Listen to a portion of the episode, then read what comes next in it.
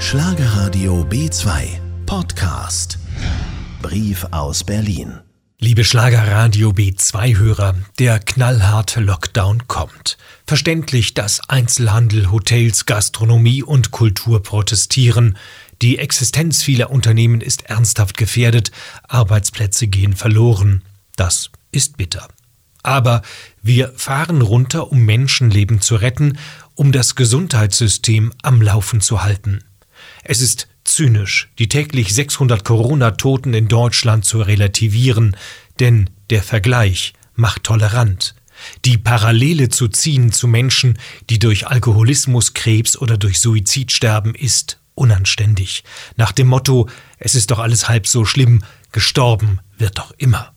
Andere verweisen überheblich darauf, dass die Mehrzahl der Corona-Toten über 80 Jahre alt ist. Ein Leben ist also weniger wert, wenn man alt ist. Wer so argumentiert, ist egoistisch. Der knallhart Lockdown ist augenscheinlich alternativlos.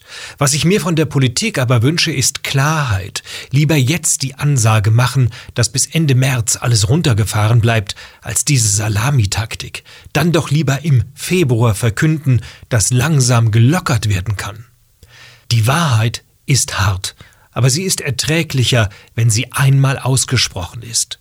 Dann können Kultur, Gastronomie und Einzelhandel besser planen. Bleiben Sie gesund und passen Sie gut auf sich auf. Ihr Oliver Dunk. Das